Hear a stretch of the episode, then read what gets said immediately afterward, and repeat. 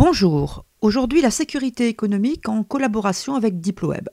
Pour ceux qui ne me connaissent pas, je suis Axel de Gans, professeur de chaire supérieure et docteur depuis décembre 2019, avec une thèse en géopolitique portant sur la sécurité économique en France, une stratégie de puissance au sein de l'Europe et de la mondialisation, soutenue à l'URCA, c'est-à-dire à, l'Université de Reims-Champagne-Ardenne.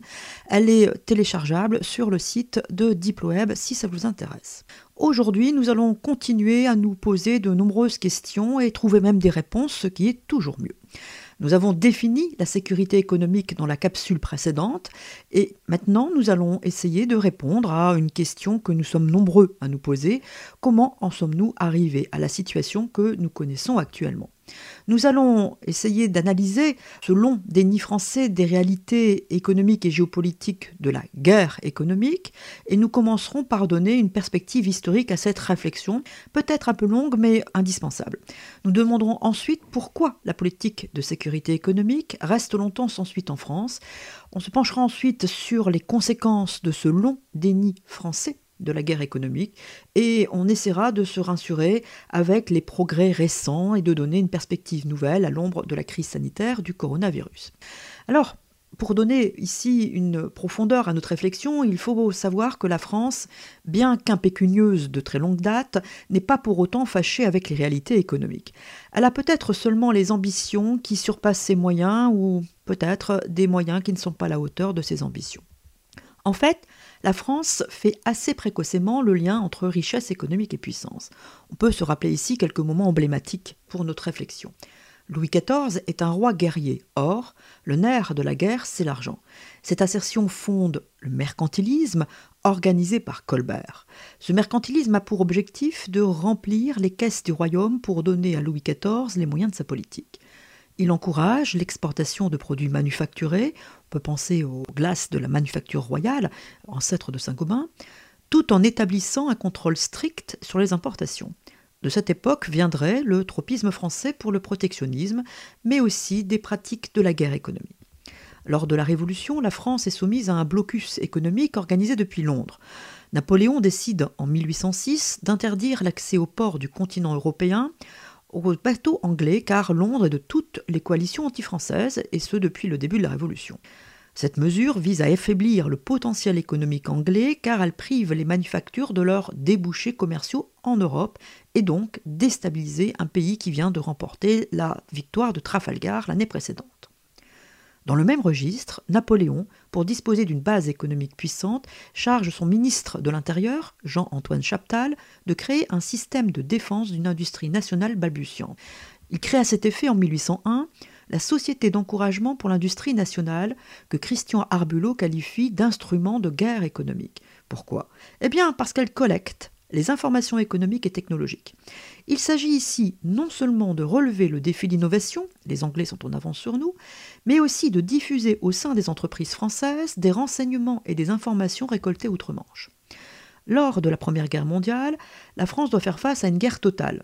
Étienne Clémentel, qui est à la tête du ministère du Commerce, augmente les droits de douane sur les importations et contrôle tout ce qui entre sur le territoire national. Quels sont ses objectifs? Eh bien, diminuer la dépendance française vis-à-vis de ses fournisseurs étrangers et prendre les marchés de l'ennemi. Ces mesures, comme la politique de blocus économique organisée dès 1915, peuvent être considérées comme une forme de guerre économique. Dans les années 1960, la politique de sécurité économique s'incarne dans la politique des champions nationaux voulus par De Gaulle. Elf Aquitaine pour l'énergie, le plan calcul avec Bulle, la création d'une filière électronucléaire qui prend la suite de la politique de sécurisation énergétique datant des années 1920. Après cet éclairage historique, on peut se poser maintenant la question suivante, pourquoi la politique de sécurité économique reste longtemps sans suite? On peut avancer ici six raisons. La première, c'est que sécurité économique et patriotisme économique entretiennent des liens puissants. Or, dès les années 1950, le patriotisme n'a plus le vent en pouls. Il est considéré comme dépassé, notamment par les socialistes et communistes internationalistes, et dangereux car fauteur de guerre. Les liens, deuxième raison, entre puissance et sécurité économique disqualifient toute mise en œuvre d'une politique de sécurité économique. Troisième raison, Parce que la sécurité économique ne se comprend qu'en liaison avec la souveraineté nationale. Et donc, puisque c'est dépassé, c'est une autre raison de l'abandonner. Christian Arbulot y voit ici une démission idéologique. Quatrième raison, à l'heure de l'intégration européenne de la France, nationalisme, puissance et patriotisme économique sont considérés comme nuls et non avenus. Cinquième raison, la guerre économique n'apparaît pas comme moralement légitime. On lui préfère ce qu'un Lamarck nomme une mondialisation heureuse, ou ce que Montesquieu nommait à son époque le doux commerce, alors que le protectionnisme, lui, a des relents guerriers, des plus déplaisants et dont on ne veut plus. La sécurité économique, en fait, n'apparaît pas conciliable avec le libre-échange. Sixième raison, au niveau géopolitique, la guerre froide impose de nier l'existence de fortes tensions commerciales au sein du bloc occidental pour ne pas nourrir la propagande soviétique. Et en fait, peut-on se permettre le luxe de se fâcher avec le protecteur américain? Alors maintenant, on peut se pencher sur les conséquences de ce long déni français.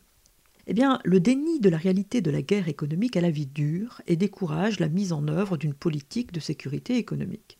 Cette attitude conduit à une impensée stratégique et s'aborde la pérennité d'un État stratège en France et même s'aborde la mise en place d'une politique industrielle.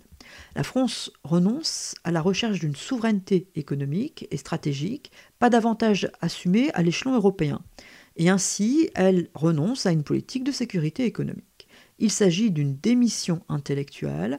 La France a désormais une guerre de retard et se désindustrialise davantage que ses voisins, comme le montrent les travaux du géographe François Bost. Elle a donc davantage fait le choix d'une dépendance que d'une interdépendance.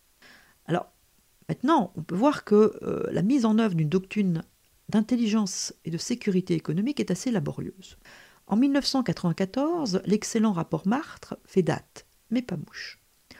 En 2003, le rapport Carayon débouche notamment sur la création d'un poste de haut représentant à l'intelligence économique et sur la politique des pôles de compétitivité.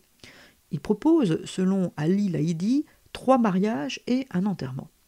Le mariage des administrations publiques entre elles, le mariage entre le public et le privé, le mariage entre l'information ouverte et celle qui ne l'est pas, et enfin l'enterrement des naïvetés françaises face à la dureté des relations économiques internationales. On observe un sursaut au lendemain de la crise née des subprimes, puis l'élan retombe. Nous avons en France un vrai problème de continuité des actions menées. Aujourd'hui, la crise sanitaire du coronavirus invite à une prise de conscience salutaire. La désindustrialisation est tellement avancée qu'elle menace la pérennité du modèle français, tout en étant ce que Jean-Hervé Lorenzi nomme une perte de substance, et donc une perte de souveraineté nationale. La crise rend lisible que l'interdépendance est aussi une forme de dépendance, parfois bien douloureuse, qui conduit à ne plus être maître de son destin. La mise en œuvre d'une politique globale de sécurité économique au service de la nation pour conserver le potentiel économique et le niveau de vie actuel est donc une nécessité. Cela passe par une sécurisation des approvisionnements, une maîtrise technologique dans les secteurs de pointe, une conservation des maillons essentiels à la vie de la nation, vaste mais très enthousiasmant chantier.